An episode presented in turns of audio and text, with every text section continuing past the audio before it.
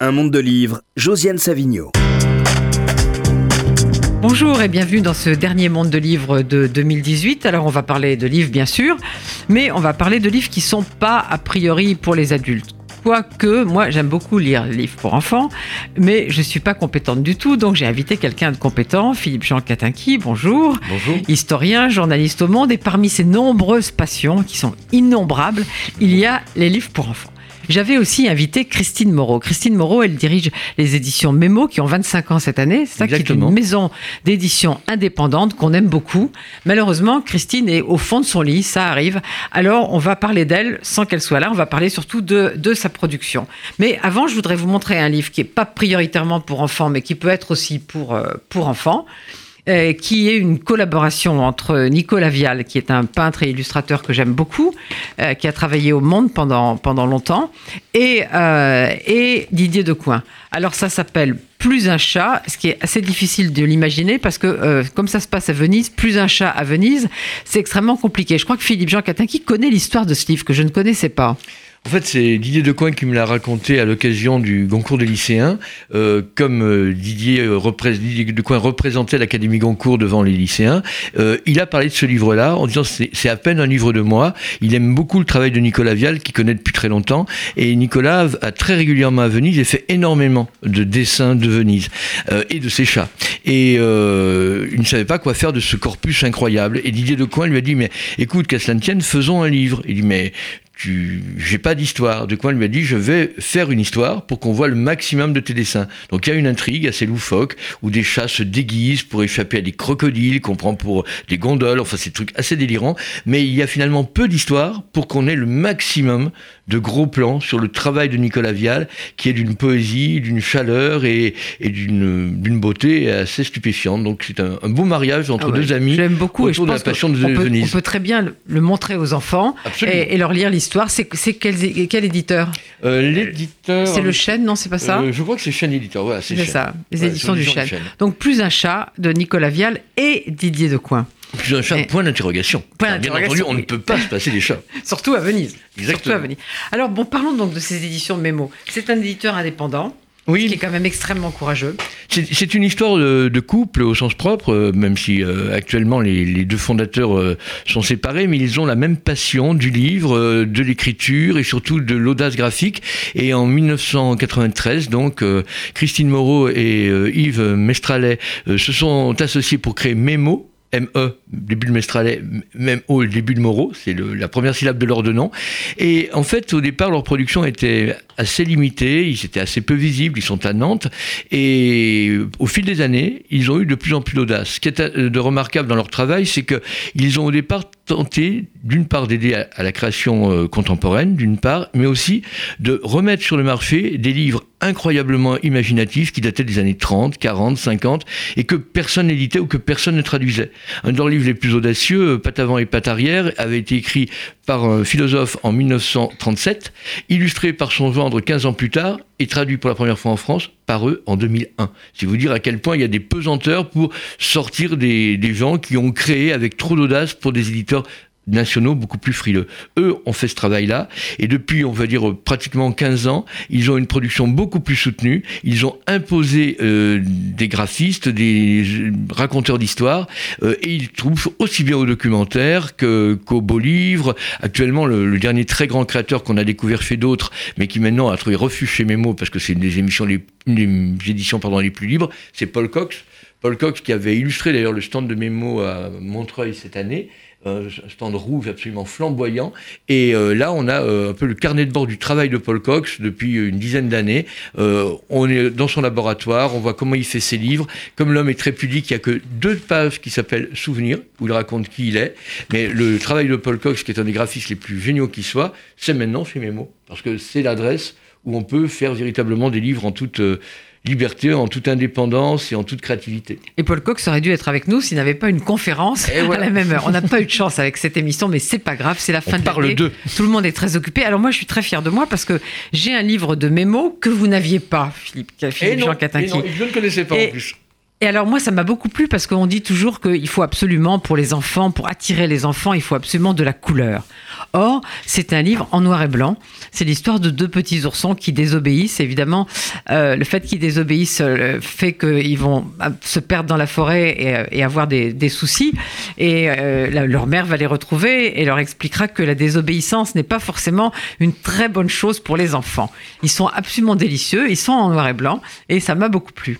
Et alors justement, avant qu'on parle d'autres livres de mémo, je voudrais aussi qu'on parle d'un livre euh, qui est, euh, après Les Oursons, un livre qui n'a pas d'illustration, qui est un roman. Oui, depuis peu, Mémo s'est mis au roman. Vous l'avez euh, là, je crois. Oui, sur... euh, Mili Vodovitch, dont on avait découvert le talent à l'école des loisirs, notamment avec un livre qui avait été couvert de prix de lecteurs, qui s'appelait Tous les héros s'appellent Phénix.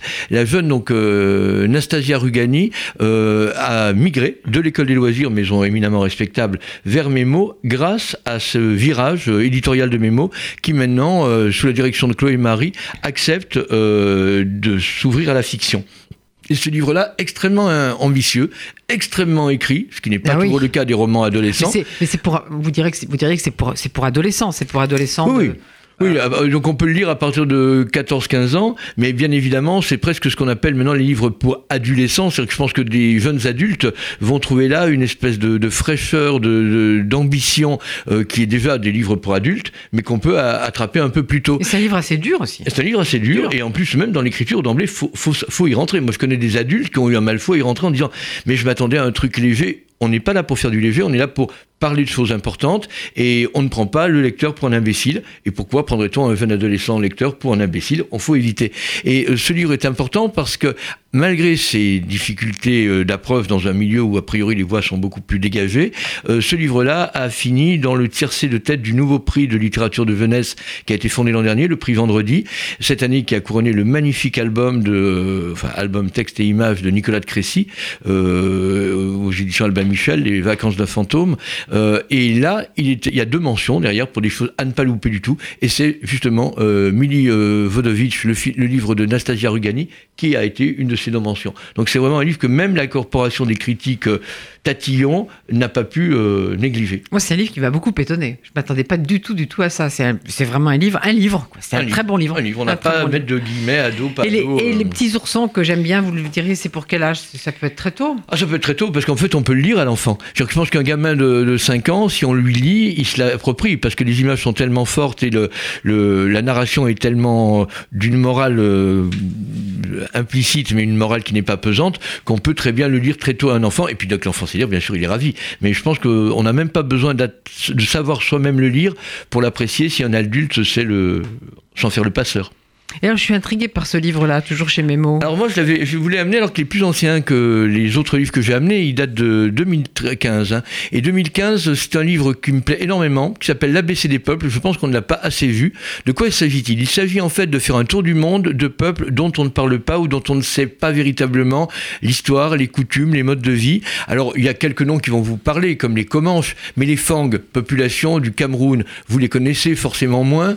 Euh, il y aura les Gitans, ça on connaît et les Maoris, mais il y aura aussi les Lisus qui sont dans une, une peuplade de la République populaire de Chine. Qu'est-ce qu'il a de remarquable ce livre-là? C'est qu'il y a 26 belles, lettres, 26 peuples, donc euh, déclinaison alphabétique classique, et c'est à coup de tampons que, et de très peu de couleurs à chaque fois, hein, là c'est rouge et noir, ça peut être jaune et noir, qu'on va découvrir le visage de ces peuples, en face l'information encyclopédique documentaire.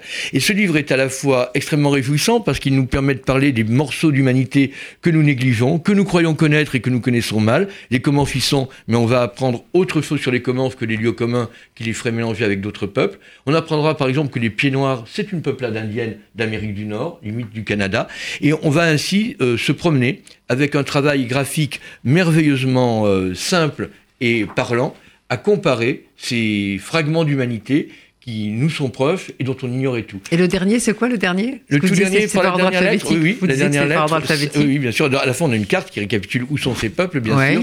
Mais le dernier par ordre alphabétique, c'est les Zhang, et c'est aussi en Chine.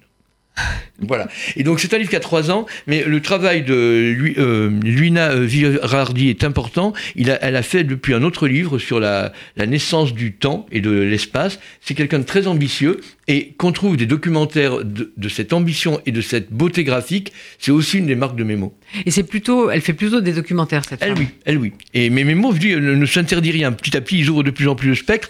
Moi, dans leur dernière création. Alors il y a quelqu'un qui devait être ici aussi Voilà. avec nous, qui On a invité plein de gens qui ne sont pas qui s'appelle Fanette, Mé- voilà. Fanette Mélier. Alors, j'ai vu que j'ai regardé un peu ce qu'elle faisait. Elle, elle a publié chez Mémo, mais elle est aussi Ah oui, graphiste. Elle fait, elle fait des tas de, des choses, tas de choses diverses. Ah, c'est quoi ces deux livres chez Mémo Euh, deux mots juste avant de les ouvrir. Euh, pour les gens qui ont une petite connaissance des endroits où les designers, les concepteurs d'images euh, ont de l'audace, généralement une des références que tout le monde a en tête, c'est euh, Komagata, grand créateur japonais, euh, qui a beaucoup travaillé avec les Trois Ours, maison d'édition formidable qui malheureusement euh, disparaît en ce moment, puisqu'il n'y a pas de relève, mais bon, peu importe. Komagata, c'est un très grand monsieur. Et dans cet esprit-là, euh, Fanette Mélier, qui est designeuse, qui a fait réaliser des affiches, qui a euh, travaillé beaucoup à des, par commande, aussi bien euh, à des, des entreprises de visibilité culturelle, elle a inventé, euh, là il y a deux livres, deux petits livres magiques. De quoi s'agit-il? Il s'agit de travailler une forme, euh, d'imposer la forme, de la faire disparaître et de la faire revenir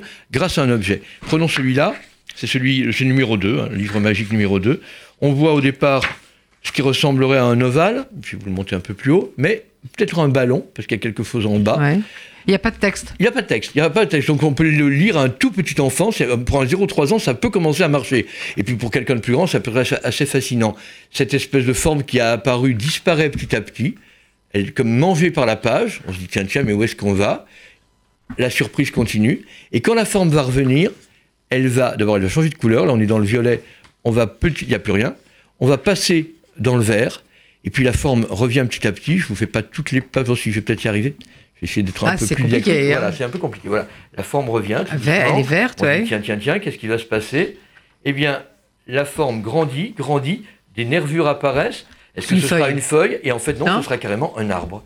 Et on verra comment, d'une forme initiale qui nous donnait à penser un imaginaire euh, abstrait, on arrive à une forme. L'autre, je vous le montre plus rapidement, on part d'un rond, le cercle, qui va être mangé par le livre de la même façon. Et quand il changera de couleur, on verra plusieurs couleurs arriver. Et finalement, il va nous, imposer un ballon Un ballon? Un ballon euh, pour jouer vraiment comme un ballon de foot et tout. Et la façon dont les couleurs pètent montre qu'on n'est pas dans le réalisme, on est juste dans l'idée de la déclinaison du plaisir. Et ces livres-là, qu'on appelle donc des livres magiques, montrent toute la force de l'imaginaire, de la forme, au service de l'imaginaire de l'enfant. Et Et, l'enfant fait ce qu'il en veut. On peut faire ça avec des enfants très jeunes. Et ils peuvent même inventer leur propre Pas- métamorphose. Oui. On peut leur dire, tu pars d'un losange, vers quoi tu le fais aboutir Et l'enfant peut, de lecteur, devenir l'acteur des livres euh, possibles. Et donc c'est Fanette Millier qui fait ça, et c'est aussi chez Mémo. Donc euh, c'est des petites choses euh, absolument délicieuses. Il faut pas craindre de les offrir à des enfants de moins de 3 ans, parce qu'un enfant qui sait tourner des pages, c'est un enfant qui d'un seul coup va créer un suspense avec le livre. Alors, personne de Mémo n'est là, mais on parle beaucoup de Mémo. Eh on, on en est à trois invités qui ne sont pas là. mais On leur a fait peur. oh, on va continuer quand même un peu avec Mémo, puis avec, on a fini avec Mémo. Non, encore un, encore un de mes mots, parce qu'il est très très beau ce livre-là, et il est surtout très inattendu. Je vous le montre euh, tout de suite, il s'appelle Mon Bison, il est de Gaïa Wisniewski. Euh, c'est une jeune femme euh, dont le travail est d'une plasticité incroyable. C'est tout bête, c'est l'histoire d'un bison qui va être apprivoisé par une petite fille. Alors c'est, là encore, c'est pas de la couleur, mais c'est une forme de dessin Ah oui. noir et blanc. C'est encore, comme, absolument c'est encore comme les petits ours, c'est plutôt Voilà. un travail sur le noir et euh, blanc. une jeune fille, euh, donc dans une campagne, voit un bison. Elle va l'apprivoiser, pas si sûr en fait, c'est peut-être plutôt le bison qui va l'apprivoiser, elle, et ils vont euh, communiquer, ils vont s'épancher, ils vont apprendre à se faire une place mutuellement, c'est une très belle histoire d'amitié, le temps passe, chacun s'habitue à l'autre, et puis inéluctablement la mort va arriver, le bison va disparaître, la petite fille qui est devenue une jeune fille ne sait plus quoi faire devant ce grand vide-là, mais finalement elle va euh, apprendre à retrouver la trace du bison dans la nature qu'ils ont habité ensemble. C'est un, un travail de deuil, d'une poésie incroyable. L'image est somptueuse. Et Il y a fait, peu de couleur à la il y a fin. très peu de couleurs. Et quand il y en a la mort est là, fin. on arrive vers le bleu, un bleu apaisant, qui n'est pas un bleu qui résout quoi que ce soit, mais qui montre qu'en fait le noir n'est pas la couleur du deuil. Le noir et blanc, c'était la vie un peu rude que tous ces deux acteurs ont pu partager, mais avec la mort, d'une certaine façon, il y a une ouverture, il y a une espèce d'appel, une espèce d'élan. C'est un livre extrêmement puissant, c'est un premier album, Et là encore, c'est pas étonnant que ce soit Mémo qui accueille parce que ça ne ressemble pas véritablement à ce qu'on formate pour la jeunesse. Alors inutile de vous dire qu'on aime bien les éditions Mémo. Mais on en parlera dans 25 ans. Je, vois que tout le monde aura compris, on n'en parlera pas dans 25 ans, on en parlera l'an prochain sans doute. Et on espère que Christine Moreau sera avec nous. Et puis c'est vrai que c'est toujours bien de rendre hommage à un éditeur indépendant parce qu'on sait que c'est quand même difficile face à ces mastodontes de, continuer à exister, de continuer à, courageusement, en plus à créer des choses originales. Et, je tiens à dire que le CNL fait du très bon boulot parce que dès qu'il y a des projets patrimoniaux vraiment difficiles de mémo, en général, Christine Moreau demande l'aide du CNL et l'obtient. Et ils arrivent même à obtenir l'aide du CNL pour des livres de création contemporaine, parce qu'on regarde avec beaucoup d'intérêt au niveau des, pouvoirs publics l'intérêt euh, éditorial de faire des propositions aussi en marge. Alors, on va peut-être passer à autre chose que mes mots, disons des, des, albums plutôt, on dirait classiques. Voilà, et alors le, roi des classiques cette année, d'ailleurs je crois que les ventes se passent très très bien pour lui, et tant mieux, c'est quelqu'un qui qu'on qu'on aime bien ici, qu'on avait d'ailleurs présenté je crois il y a un an ou deux pour un album qui s'appelait Le Bois dormait, qui était une variation sur le temps suspendu sur La Belle au Bois dormant. Vous savez que dans La Belle au Bois dormant, la, la princesse s'endort pour 100 ans, jusqu'à ce qu'elle soit réveillée par un baiser, et on sait que tout le château s'endort avec lui, et avec elle, pardon. Et euh, dans cette histoire-là, Rebecca d'Outre-mer, puisque c'est d'elle qu'il s'agit, avait choisi de traiter ce temps suspendu où le bois dormait. Elle nous revient, elle avait été repérée dès le début des années 2000 par des albums qu'elle faisait chez Gauthier Langros, des albums très précis où son talent de dessinatrice, d'illustratrice euh, explosait littéralement, mais qui était en quelque sorte euh, essentiellement consacré au monde des princesses. Il y a d'ailleurs trois volumes de princesses oubliées. Alors bien sûr, les, gamines en sont folles, ça leur permettait d'avoir du Hello Kitty en bien plus intelligent et bien plus beau, mais on pouvait se demander si Rebecca d'Outre-mer, avec la, la force de l'image qu'elle est capable de porter, allait pouvoir sortir de, de ces déclinaisons des contes. Et Déjà avec le bois dormait, paru chez Sarbacane en 2016, on avait cette espèce d'intuition qu'elle pouvait passer là où personne n'allait. Là, je vois un animal. Et là, je vois un animal. Et oui, qui ressemble un peu à Pierre Lapin, qui ressemble un peu à, l'historicité. Jacominus des... Gainsborough. Voilà, il s'appelle euh, Jacominus Gainsborough, les rives de Jacominus Gainsborough, de Rebecca d'Outre-mer, et elle qu'on a beaucoup vu chez, euh, chez, Sarbacane, Sarbacane, comme l'album il y a deux ans, alors qu'avant elle était chez Gauthier Langros. Et alors, ce qui est formidable, c'est que c'est un livre qui va être euh, l'histoire d'un personnage totalement ordinaire, qui a un peu peur de tout, qui est boiteux dès sa naissance, et la mise en page. Alors d'abord, on a oublié le fameux rose pourpre très princesse, très petite fille, mhm. pour un vert absolument extraordinaire. Et je vous montre comment c'est composé. Cet album est assez magique. Là, vous avez un peu comme sur les photos des pastilles pour savoir qui est qui, et on va retrouver tous ces personnages-là. On nous explique que les réviseurs, c'est quoi? Bah, C'est les moments importants de la vie d'une personne, même si elle n'est pas. Ça, c'est pas pour les tout petits. Pas non, les... non, ça, en plus, même le texte à lire est, déjà. Non, à mon avis, euh, l'idéal pour ce genre d'album, c'est de le donner à lire à partir de 6-7 ans. Les pavés de texte sont assez dense et assez intelligent, mais surtout les images sont somptueuses. C'est beau. Chaque, hein. chaque image est une aventure. Il y a énormément de personnages. À chaque fois, on essaie de repérer où est le petit héros. Là, il vient de tomber dans les escaliers. Il restera boiteux, mais il est au milieu d'une foule de ses contemporains, de famille et tout. C'est une vie ordinaire. Et cette vie ordinaire, on va la suivre sur quelqu'un qui a, cherche à s'affirmer, qui est euh, un peu en retrait. Là, il est dans un coin il n'ose pas jouer avec les autres. Et là, on a des scènes à la Bruegel. Mais oui, c'est ce que j'allais vous dire. Exactement. C'est très, très inspiré par la peinture flamande, quand même. C'est inspiré par toute forme de, peinture, de référence picturale. Et ça, c'est quoi? Et, ça, l'histoire continue avec des euh, comme si on, consultait un album de photos. Et ces images-là nous permettent de comprendre ce qui est euh, le, doute de ce Jacominus. Là, par exemple, je vous lis juste le texte autour de ces plantes. Euh, euh, il a appris à avoir confiance en lui. On voit des patins roulettes et à être patient, et on voit la maturation d'une plante. Et avec ces métaphores-là, on arrive à rentrer dans l'imaginaire d'un enfant qui est gêné pour s'accomplir, et on aura des scènes absolument merveilleuses. Ça va jusqu'à sa mort. Il y a des, des, moments héroïques. Donc il devient adulte. Il devient adulte, il se marie, il a des enfants. Euh, c'est une histoire assez folle. Les images sont somptueuses. Même les images de deuil sont d'un apaisant. Il y a un enterrement. Euh, il y a une espèce de poésie, de chaleur, de lumière.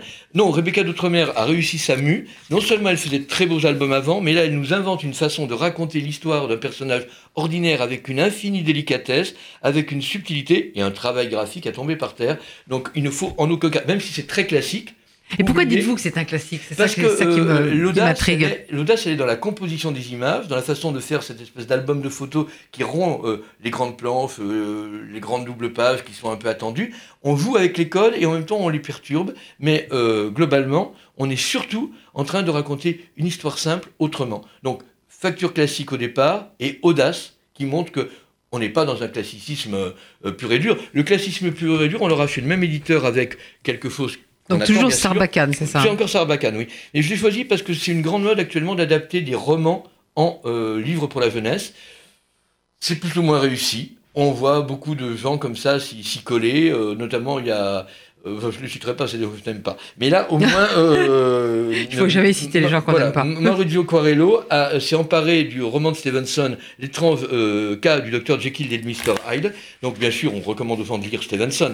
Mais si avant de lire Stevenson, on veut rentrer dans un imaginaire graphique extrêmement malin et inquiétant, on va avoir de grands aplats. Approchez-le par là parce que moi, c'est pas, essentiel que je vois moi.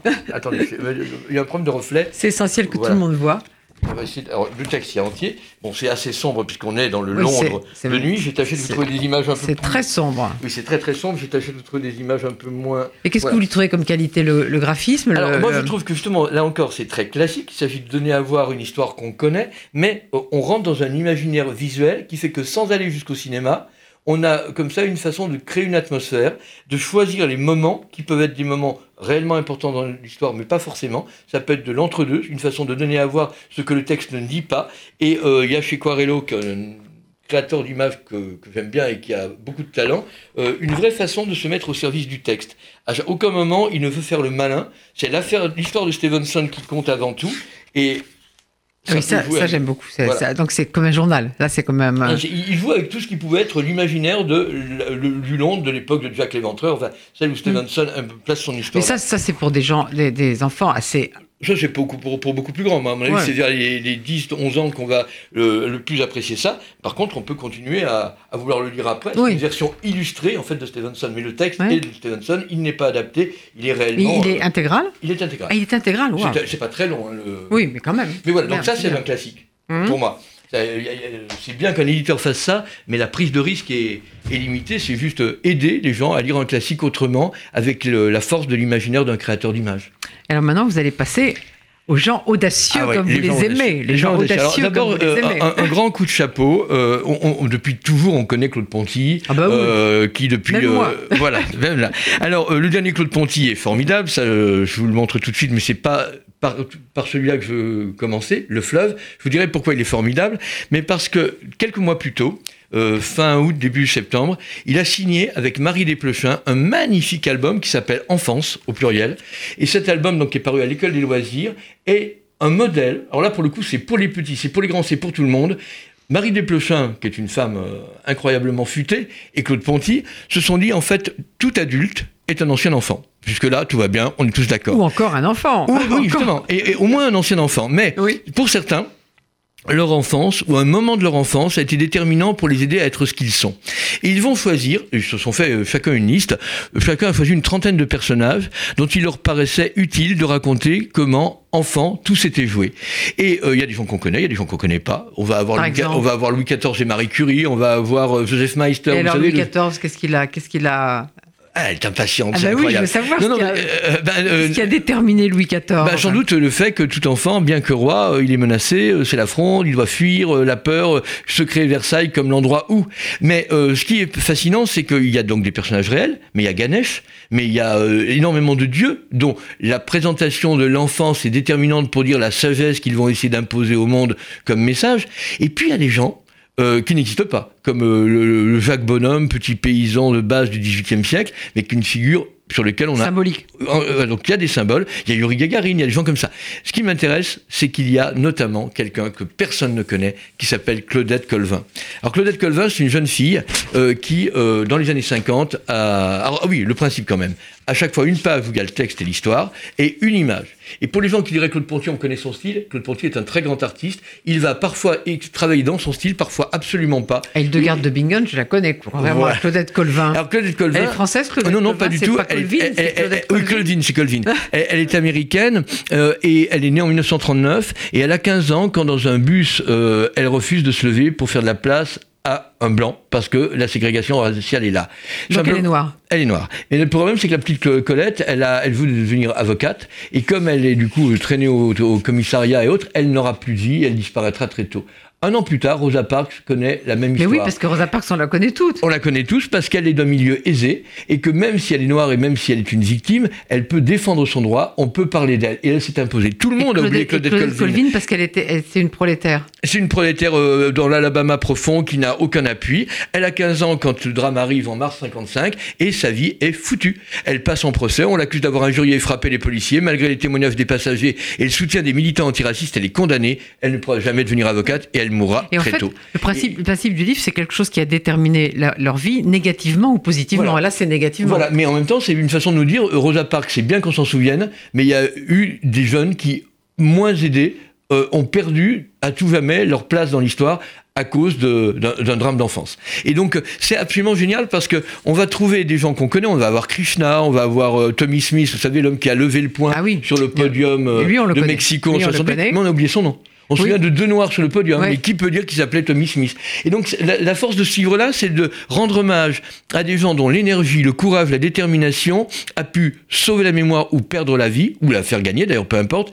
Et euh, c'est tout le talent de Marie d'avoir réussi à lisser ces 60 histoires dans sa plume sans faire la, la maligne. Et Claude Ponty, de la même façon, peut faire des images absolument incroyables. Là, il s'agit d'un personnage qui se trouve euh, en Inde et qui euh, a parcouru le monde en racontant son histoire c'était quelqu'un dont la vie a été brisée très tôt. Il travaillait dans une usine de tapis. Et bon, mais vous voyez, la façon dont l'usine de tapis est représentée, on a l'impression qu'il est déjà en prison derrière les fils oui, terrible, qui son travail. Et Ponty va euh, loin de ce qu'il fait d'habitude. Regardez Marie Curie, elle est quasiment irradiée avec le symbole du radium sur son visage. Ponty va inventer des solutions visuelles à toutes Parce que là, il est parti d'une photo, non Oui, oui. oui. Et, regardez, le fils de Guillaume Tell, il ne lui donne pas de prénom, mais on voit en trois épisodes l'histoire de Guillaume Tell.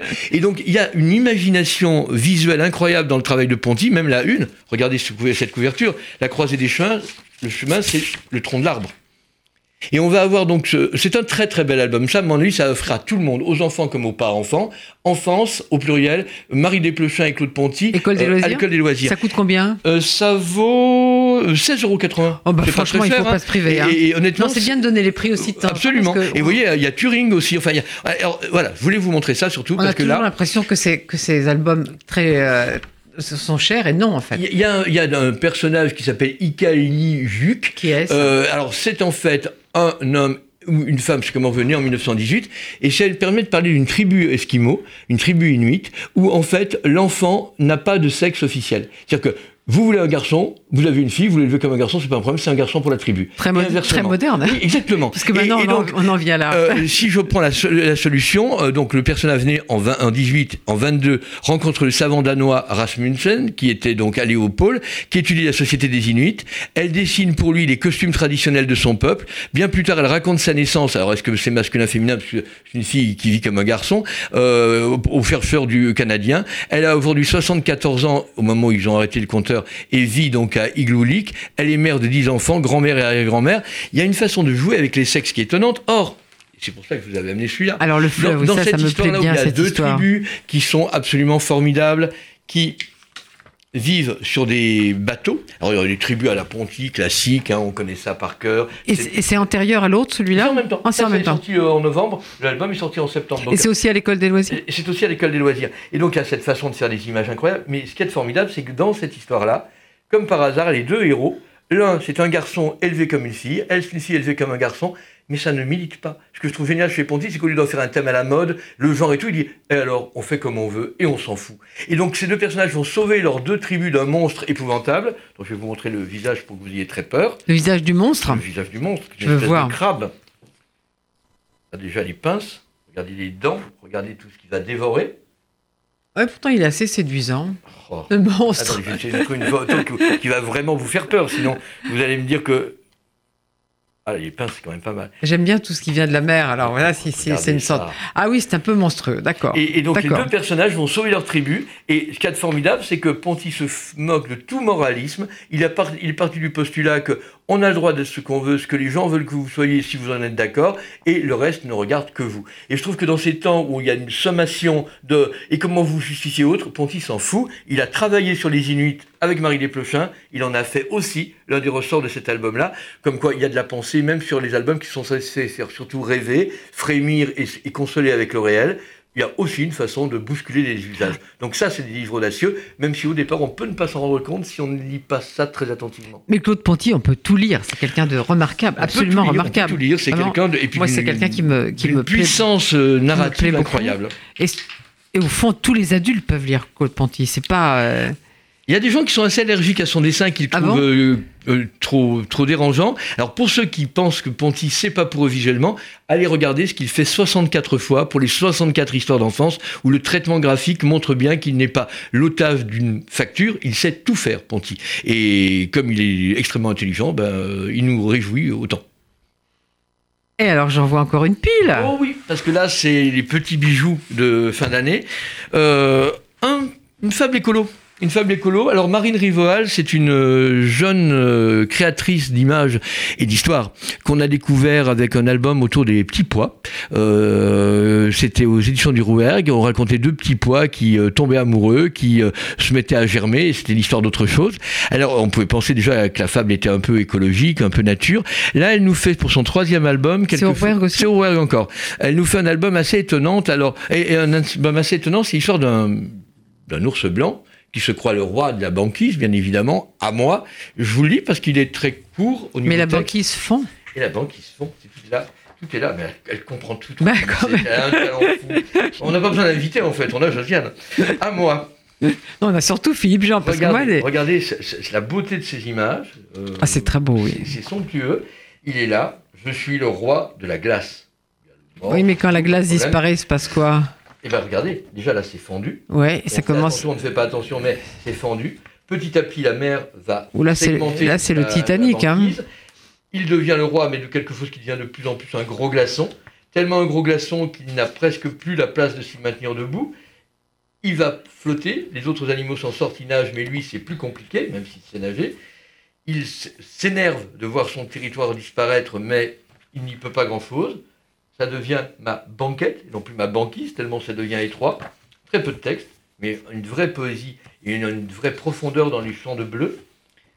À la fin, il n'y a plus qu'à nager, car il n'y a plus rien. Je suis seul, alors qu'en fait, il y a énormément d'autres animaux, mais lui, le roi, n'a plus de, territoire. Jusqu'à ce que, par hasard, il arrive à trouver une terre. C'est toujours le plus fort. On va y arriver là. Ah Quelque chose sort du fond, sur lequel il va pouvoir prendre appui. Il est presque sauvé il redevient le roi.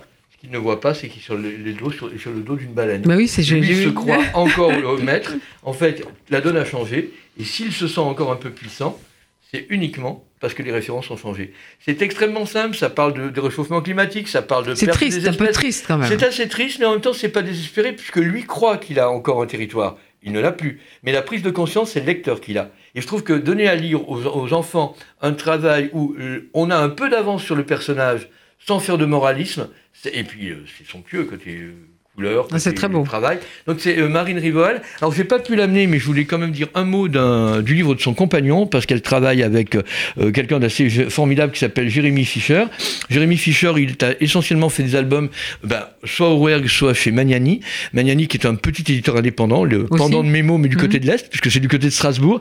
Et avec son complice Jean-Baptiste Labrune, ils ont fait un album magnifique qui s'appelle Les Contes du Petit Duc. C'est un très gros livre. il fait, enfin très gros livre. Il fait 200 pages, mais il y a beaucoup d'écriture. Il est très dessiné. Et c'est une fable incroyable. Euh, c'est un personnage qui s'ennuie parce qu'il répond à toutes les questions. C'est aussi Non, non, ça c'est chez Magnani. Euh, c'est pour à partir de 6 ans. Euh, et c'est un gros livre très beau. Mais on l'a pas. On l'a pas, on l'a pas. Je peux pas vous le montrer, mais allez regarder sur Internet hein, Les Contes du Petit Duc de Jérémy Fischer et Jean-Baptiste Labrune. Ce personnage fait répondre à toutes les questions et on est lassé. Et en fait, on va inverser le débat. au lieu de répondre aux questions de qui, quoi, comment, autre, à chaque fois, il va essayer de revenir à l'origine de tout. Et ça va devenir un livre de sagesse, ça va devenir un livre pour arrêter de répondre à des questions à 100 balles qui euh, occupent l'esprit et qui ne soulagent finalement personne. C'est une vraie réflexion. Enfin, on peut pas faire mieux qu'offrir à un gamin de 6-7 ans cet album-là, Les Contes du Petit Duc, parce qu'à travers trois ou quatre histoires, Les Contes du Petit Duc. Duc. Parce que le Petit Duc, c'est un, hibou. Mmh. c'est euh, le grand duc, le petit duc, c'est un hibou. Ah. Et, donc là, on va voir comment euh, on va en, trois ou quatre fables faire des histoires à la Gilgamesh pour expliquer l'origine de la sagesse humaine. Et, et c'est d'une très grande profondeur, d'une très grande beauté, d'une très grande poésie. Et ça, c'est chez les petits éditeurs indépendants. Donc on vous le montre pas, mais Magnani, petit donc, éditeur Marine aussi, au Rouergue et son compagnon Jérémy Fischer et euh, Jean-Baptiste Labrune, les contes du éditions- Petit Duc, aux Contes du éditions Petit Magnani. Duc, qui est un petit hibou, maintenant j'ai appris quelque chose, aux éditions de Magnani. Vous aimez euh, l'art, Josiane Oui, en principe, Vous aimez Picasso j'adore Picasso. Voilà, et ben ce livre-là est pour vous. Ça s'appelle Pablo et Floyd sur le bord de l'invisible. Pablo, il est là. Il a un canotier, il a un pull rayé. Sans être grand clair, vous pensez qu'il Oui. faut avoir du Picasso. Il a un ami, Floyd, mais Floyd, vous ne le voyez pas. Pourquoi vous ne le voyez pas? Parce qu'il est invisible. Parce qu'il est invisible, c'est l'ami de Pablo, il l'accompagne partout, il surveille son travail, Depuis il en profite. Il est invisible. Mais il est là depuis son enfance, C'est pas un problème. Pas un problème parce que Pablo, lui, voit l'invisible. Nous, nous ne le voyons pas, mais nous ne sommes pas Picasso.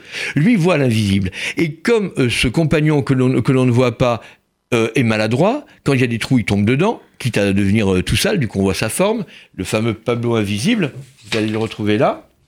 Quand il tombe dans- Floyd, alors. Ah ouais, euh, là, on voit Picasso en train d'inventer le réel, vous voyez On ne voit rien, Picasso peint et la forme apparaît. Picasso donne à voir ce que personne ne voit. Et donc, on, on- on suit cette fable-là. Son ami est là, mais on ne le voit pas. On voit les pots de peinture. On voit faire des gestes et on ne voit pas euh, son ami toujours. Et puis, bien sûr, le ami, il va faire des bêtises. Donc, vous montre au moment où ça se Et passe. quand il tombe dans un trou, il se Il va- passe quoi? Eh ben, il devient noir. Euh, comme il n'avait pas vu le trou, Picasso va faire le trou pour lui dire T'aurais pu ne pas tomber dedans. Mais comme il est tombé dedans, son ami va revenir noir et donc visible. Ah oui, dit, Et comme il est tombé, qu'il s'est cabossé son nez, il est cabossé. Et finalement, Picasso, pour rendre à son ami une forme, va, de noir c'est trop triste, le peindre en rose. Et un on flamant explique que rose c'était un flamand, voyez. Et le, le flamant rose invisible, Picasso le, le fait advenir, parce que c'est en dessinant le réel qu'on le fait exister vraiment. C'est une fable sur la puissance du créateur qui invente le réel mieux que la vision, parce que le peintre voit ce que personne ne voit et donne à voir à ceux qui sans lui ne verraient rien. C'est une formidable aventure pour comprendre, comme le dit le titre, sur le bord de l'invisible, à quoi sert l'art. c'est de qui? C'est de euh, quelqu'un qu'on aime beaucoup, dont on a déjà parlé, je crois, dans le passé ici, Michel Galvin. Ah oui? Michel Galvin, qui là fait sans doute son album le plus euh, militant pour le, pouvoir de l'art et de, la peinture, et le CNL a aidé, comme quoi quand c'est intelligent, on peut aussi compter sur les aides euh, institutionnelles, mais euh, Pa- Pablo et Floyd, c'est et peut-être qu'avec Floyd, on se doute bien que ça va être un flamand, et que c'est écrit en rose, mais ça n'est pas encore dit, il faudra que Picasso, Pablo fasse advenir euh, ce réel-là, pour qu'on y soit sensible. Le reste du temps, on est aveugle. Sans l'artiste, on ne voit pas le monde. Moi, ça me plaît beaucoup. C'est chez qui? C'est Rouergue. Ouais, et combien- ça coûte combien? Et ça, ça coûte euh, ta, ta, ta, ta, ta, 16,90 euros. 16,90€, ça vaut le coup. hein. C'est une vraie fable pour comprendre la beauté de la place de l'artiste au monde et que sans artiste, on est finalement des aveugles. Ah, c'est un de mes préférés, celui-là, c'est sûr. Ah bah, euh, Alors. on monte en puissance. Alors là, c'est quelqu'un que j'aime énormément. Euh, Sarah, vous la connaissez peut-être. euh, elle, c'est une femme euh, d'une extraordinaire euh, finesse et elle se méfie des mots. Elle s'est toujours méfiée des mots. Elle a fait un petit bouquin d'ailleurs aux éditions du Sonneur dans la collection de Martine Laval, une collection où on demande aux gens de raconter comment euh, ils sont devenus ce qu'ils sont, euh, ce qu'ils sont. Et avec des mots, alors qu'elle s'en méfie, elle explique que les mots lui font peur, qu'elle a le sentiment que les mots, ça sert à se trahir, à être exposé aux autres.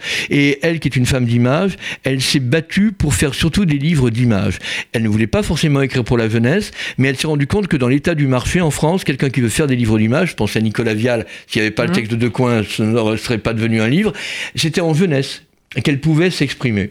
Donc depuis maintenant une vingtaine d'années, on l'a vu chez Thierry Magnier, chez d'autres éditeurs, là c'est à nouveau chez Thierry Magnier, faire un travail incroyable avec du papier déchiré. Je dis bien déchiré, non pas découpé. Pourquoi elle déchire le papier? Parce qu'elle estime qu'il y a dans la magie du papier qu'on déchire un aléa, une espèce d'aventure, une espèce de façon. On déchire différemment si on est énervé ou si on est paisible. Et elle pense que toutes les humeurs sont aussi dans l'acte de créer la forme. Et pour la première fois, alors on voit ce que ça ça donne. s'appelle la traque, c'est Ça ça s'appelle la traque, c'est une sorte de chasse. Je m'approche pour que vous voyez le- rendu de la déchirure. On voit très bien qu'il ne s'agit pas de découpe, mais qu'il y a une sorte de... On voit presque du relief. Ouais, c'est Ah oui, étonnant. ah oui, pardon, pour le micro, oui. On voit presque du relief. Et elle a fait ça dans tous ses albums. Simplement, pour la première fois, il y a des caches. C'est-à-dire que on va suivre l'animal qui veut échapper en période d'automne, donc ton, ton classique, à- au chasseur. On va voir la silhouette du chasseur. C'est toujours extrêmement sobre, extrêmement dépouillé, extrêmement parlant. Mais là, pour la première fois, il y a des rabats. Elle ne l'avait encore jamais fait. Et là, l'animal est caché derrière, à vous. C'est classique hein, de faire des livres avec ça. Mhm. Mais là, au, au- au niveau du livre euh, dé- euh, déchiré, c'est extraordinaire parce qu'on sent. On voit la déchirure, on l'accompagne du doigt. Donc ce qui d'habitude est réservé à un rendu C'est photographique, la première fois qu'elle fait un C'est livre déchiré c'est la ou- première fois. Non, elle les fait toujours Non, déchirer, mais d'habitude, on, on ne fait que voir la déchirure au niveau de l'image. Là, Ouais. on peut jouer avec euh, l'endroit où le, le papier euh, est irrégulier. Mais elle ne fait que des livres déchirés. Elle ne fait quasiment que euh, quand elle les fait toute seule, elle ne fait que du papier déchiré. Là, on a encore des caches. Alors, le cache peut permettre à l'animal d'échapper au chasseur. Ça permet, quand le chasseur a tué euh, sa, victime, de ne pas être récupéré par le chien, parce que le cache peut aussi montrer que l'homme ne voit pas tout. L'oiseau blessé, il ne peut pas le récupérer car il est caché.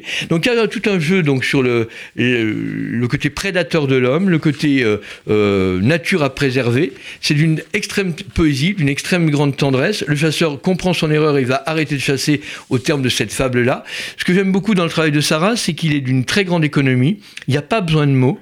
Elle se méfie des mots, mais elle apprend aussi à lecteur que sans les mots, on peut faire passer l'essentiel. L'attention, l'angoisse, la résolution plus ou moins heureuse et son militantisme pour un papier dont la déchirure dit l'humeur de celui qui fait l'image va aussi là être sensible pour celui qui en tournant les pages, en jouant avec les rabats, va sentir cette euh, fragilité là. On n'est pas dans quelque chose de au cordeau, euh, à angle droit ou à l'image, euh, comment on va dire, euh, faite par ordinateur où tout est froid, tout est à plat. Il y a cette tendresse là, il y a cette sensualité là, et il y a surtout cette espèce de de nostalgie douce pour une image qui euh, existe indépendamment du créateur. Le créateur Mais croit sur- savoir ce qu'il fait et Mais sur son papier déchiré, elle, dé- elle dessine. non, Non non, non. Tout, Tout en- est déchiré Je, je vous laisse le regarder de plus près. Tout est en forme déjà déchiré. Ça aussi, c'est incroyable. Ah, mais cette femme est absolument admirable. C'était absolument incroyable d'arriver à faire des, des, des bois Des choses de- aussi, fin, aussi fines, mais Oui. n'importe quelle. Bon, tout est fait. Elle ne fait que déchirer. que déchiré. Elle, elle prend un temps fou. Et alors, cet album, moi, j'en parle parce que Par euh, c'est un des albums de l'automne et on, a- on en a très très peu parlé. Cet arbre, c'est Voilà. euh, c'est assez extraordinaire. Et, et c'est une, une, une- une artiste prodigieusement euh, discrète. Alors nous, on est là pour qu'elle soit moins discrètement reconnue, parce qu'elle ne changera pas de tempérament. acheter la traque. Voilà, la traque, c'est- Édition Édition Thierry Magnier. Thierry. Thierry- Combien euh, 19 euros. 19 euros. Et il y a des rabats, il y a des... Euh, oui, oui. Faut, faut que ça tombe bien. Bon, enfin, vous savez, les romans de la rentrée, ils coûtent presque tous 19 euros. Et, oui, mais et certains, on se dit, ah, mais pour un livre où il n'y a même et pas de certains sont texte. très. Mais euh, l'intérêt, c'est que là, il y a, il y a le texte que chacun Et décide on d'y faire. s'ennuie pas. C'est 19 Euh, euros pour lesquels on ne s'ennuie pas. C'est des plongées, c'est des plongées. Et euh, celui-là, je voulais amener parce que je sais même plus, si c'est pour la jeunesse, mais c'est quand même chez Thierry Magnier, donc a priori un éditeur jeunesse. C'est un livre assez étonnant, euh, donc de Tom. euh, alors je sais pas comment on doit le prononcer, on va dire euh, Ogomat. Euh, s'appelle À travers. De quoi est-ce qu'il s'agit? Euh, L'histoire commence en C'est écrit 19 en français? Il est français? Non, non. Non? Euh, ça se passe en Alaska. Euh, c'est Mélisse de Kerangal qui l'a fait venir en France, ce texte-là. L'édition originale, euh, bah, c'est même pas mentionné. Enfin, je vous explique. Il écrit en quelle langue, vous savez pas? En anglais? Je pense que c'est en anglais, mais il y a très peu de texte, vous allez voir, parce qu'en Ah fait, bon il s'agit de raconter l'histoire d'un homme depuis sa naissance à travers une image minuscule et ce que le personnage dès sa naissance voit. Je vous montre. Là, vous avez le paysage où tout va commencer. Et comme tout se fait avec l'Envision, il y a bien sûr un trou, comme deux yeux. Dès qu'il naît, l'enfant n'est pas encore sorti du ventre de sa mère, on le voit là, et là, il n'y a rien, parce qu'il ne voit rien, il est dans le ventre de sa mère. Il naît. Il est dans une couveuse. On voit ce que dans le, euh, le trou de la couveuse, il voit ses parents. Hum Et il y a une phrase, on dit on est à tel endroit, à tel. Ah, mais il y a peu de mots. Là, il est dans son parc à enfants. On dit quel âge il a? Et on voit à travers les barreaux de son lit enfant ce que lui voit. Et on va suivre toute sa vie à travers une scène où on le voit lui on a une indication sur son âge et ce qu'il fait et sa vision. Et ce jeu qui, ne se, euh, répète de page en page, ça va durer plus de 200 pages, hein, euh, pourrait devenir lassant. À chaque fois, il y a des inventions graphiques pour trouver une solution à d'où voit-il, que voit-il, comment est-ce que ça se passe. C'est un livre assez prodigieux, c'est un roman graphique en fait. Un roman graphique avec très peu de mots. Très peu de texte. Avec énormément, euh, oui, très peu de mots, à chaque fois euh, une, une légende de la réalité quand il passe son diplôme universitaire et il voit, il prend en photo ses parents qui se réjouissent de son diplôme. On va, euh, ça peut être des photos, ça peut être tout ce que l'on veut, mais euh, avec un, un travail graphique extrêmement sobre, le récit d'une vie. Ça s'appelle À travers de Tom euh, Ogomat, on va dire, ou à Ogomat, je sais pas comment on doit le prononcer, euh, fenêtre, lucarne, écran, on assiste à une vie d'un côté et le regard de celui qui porte euh, la vue sur ce qu'il y a autour de lui, du début à la fin. C'est très très étonnant. Euh, c'est un, livre qui nous mène jusqu'en 2026, hein, parce qu'il faut quand même le faire aller jusqu'à sa fin. Donc euh, on a un peu d'avance. On, on, peut savoir ce qui va se passer entre 2018 et 2026 dans ce roman qui s'appelle À travers, parce qu'à travers le regard, on définit sa propre vie, même si soi-même on ne se voit pas. Alors moi, comme c'est des livres que j'ai découverts aujourd'hui, je vais dire quels sont mes préférés. Ah bah Alors, Pablo et Floyd. Voilà, je vous montre Pablo et Floyd. Je trouve ça absolument délicieux. C'est un, enchantement. Et euh, j'ai envie de l'acheter et de l'offrir à tout le monde, ce, ce, euh, flamant rose. Vous partez avec, cadeau. et puis, et puis, en effet, ce livre de Sarah, La Traque, qui m'a tellement étonné que je, pensais qu'elle avait dessiné sur les papiers. et, quand je vois que même les choses extrêmement minutieuses, minuscules sont découpées, mais ça, sont, enfin, sont pas découpées, déchirées, c'est un travail fou. Et vous imaginez le gâchis, parce que moi je connais Sarah depuis pas mal de temps, de temps en temps je dis, mais pour avoir ça, elle me dit, mais parfois on déchire et puis on jette parce que la déchirure ne dit pas ce que je veux dire. Elle, accepte l'aléa de la déchirure pour que son image soit aussi guidée par ça, et puis parfois elle n'est pas contente du résultat, donc tant pis. Et euh, au départ, elle ne travaillait que sur du papier recyclé, parce que là aussi elle était contre le gaspillage, en disant euh, je veux bien déchirer, mais euh, il n'y a pas de raison que ce soit les, arbres et, les, et, tout ce qui sert à fabriquer ces, ces espaces-là qui en fassent les frais. Et vous pouvez citer un autre album d'elle? Ah oui, elle en avait un qui s'appelait. Euh, ah, comment s'appelait? Il y en a un qui s'appelait Perdu. Elle a fait un album avec Bruno Hetz, qui était ah, assez étonnant. Bruno euh, où, Bruno, raconte. Il, a rien publié cette année? Si, si, si, si il, a, il a publié des choses, notamment un album chez Gallimard qui est très très drôle. Euh, vous, vous, vous souvenez peut-être qu'il avait fait dans la collection, euh, je crois que c'est Bayou, euh, cette collection de, de bandes dessinées chez, chez Gallimard. Il avait fait C'est pas du Van Gogh, mais ça aurait pu l'être. J'ai pas tué De Gaulle, mais ça aurait pu. Et là, il a fait un quatrième volet de cette histoire de ces histoires qui se passent dans les années 60, euh, un, livre de bande dessinée donc, euh, où euh, il s'agit d'une fable autour de la figure de Simon, qui a un autre nom, et qui interroge justement le statut de l'écrivain, le statut de, du réel et de la fiction. Le titre exact, je vais vous le retrouver parce que je dois l'avoir pas très loin. J'espère que vous allez vous, regarder abondamment cette émission avec un stylo pour, pour noter et aller acheter voilà, ces livres. Ça s'appelle C'est pas du polar, mais ça craint quand même. Oui. donc de Bruno Hetz, Gallimard aux éditions Bayou, et c'est la quatrième aventure de, du fameux Jean-Paul qui avait déjà manqué euh, se taper la déesse de, de Gaulle du Pic Clamart, qui avait assisté au, vol du cercueil de Pétain. Enfin, c'est des, des, sagas assez Moi, j'aime beaucoup Bruno j'aime bien son graphisme, mais aussi il est très inventif. C'est, euh, il, a, il a une imagination euh, absolument foisonnante. J'aime beaucoup, beaucoup Bruno Et donc, il avait fait un album dont j'ai plus de en tête, je crois que c'est ce, ce Salvotour avec Sarah. Et qui est le frère du nouveau procureur. Ah oui, on, évite, on évite, on évite d'en parler, on évite d'en parler. Mais c'est, ça, c'est ce qui se passe avec les grandes fratries. Ils sont très, très nombreux. leur père était un formidable connaisseur de littérature médiévale. C'était mon professeur. C'était mon bah, professeur. voyez, tout se tient. Carole Hed, c'était mon professeur d'histoire de l'art, un homme extraordinaire qui était arrivé de, Roumanie sans parler un mot de français et qui était devenu un, historien médiéviste d'histoire de l'art extraordinaire. Donc Bruno euh, Carole Hetz, ça fait une grande famille où il y a une fille qui a été Anne-Marie qui a été une de mes amies, et puis il y a Bruno très créatif, et puis il y a Rémi qui est procureur de la République. Alors si vous voulez tout savoir sur Gaston Sidérac, le double de Georges Simenon, ne loupez pas le nouveau Bruno Hetz, c'est pas du polar, mais ça craint quand même. Et alors le vôtre de préféré, euh, qu'est-ce que vous diriez?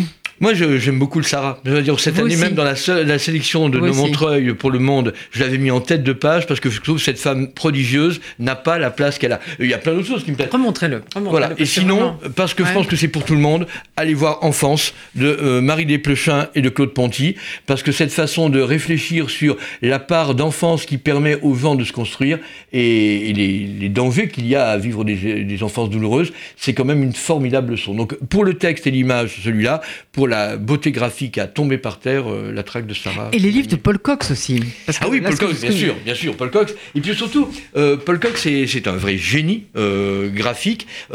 il avait déjà fait un premier volume où il raconte. Mais ça, c'est une sorte de livre mémorial, plus, plus ou moins. C'est une, plongée dans, son, dans le laboratoire de sa création, ses peintures, ses gravures, ses bourrés bourrés d'images. Il y a ce fameux livre génial qui s'appelait Cependant, qui est un livre infini avec des spirales et tout ce qui se passait au, au même moment dans le monde était représenté là. C'est un des livres les plus importants de l'histoire de l'édition. Cependant, il date de 2003, je crois. Et il avait été offert à tous les gamins qui étaient nés dans le Val-de-Marne cette année-là. Vous savez, c'est promotion pour les, gamins. Et là, on a la genèse de, ce que Paul Cox peut avoir d'imaginatif. C'est un, ce mec est un génie et discret. La preuve, il vient même pas parce qu'il est trop demandé ailleurs. Alors, vous aurez compris que Philippe Jean Catinqui, une encyclopédie sur pattes. Pour finir, Et pendant que je remercie et Philippe Jean Catinqui et Daniel Tapia pour la réalisation, je voudrais qu'on remonte plus un chat parce que point d'interrogation parce que il faut soutenir le travail. Comme vous disiez ce livre ne serait pas advenu si un, écrivain n'avait pas décidé de s'y mettre. C'est très difficile aujourd'hui de publier des livres pour adultes qui soient purement graphiques et, euh, et, ou des livres de photos, c'est devenu très très difficile. Et quand il y en a un, il faut le soutenir. Donc euh, c'est un peu cher, 35 euros. Je mais acheté. Mais c'est un beau livre. Mais c'est un très beau livre. Je l'ai acheté. J'en ai fait un cadeau à quelqu'un qui, qui a une très belle dédicace. Il faut que, vous, il faut que je vous montre si vous, si vous allez à une signature. Et il fait des dédicaces extraordinaires. C'est quelqu'un qui s'appelle Valérie. Il a fait tout un dessin. Et euh, voilà. Et donc, euh, eh bien, je vous donne rendez-vous l'année prochaine. Et Philippe Jean reviendra sans doute. On reparlera des, des, enf des enfants. Tournez bien le cap de l'an. On parlera aussi des, des, adultes. Et puis, je vous souhaite une très belle fin de 2018. Et maintenant, le journal de la mi-journée. Merci à tous.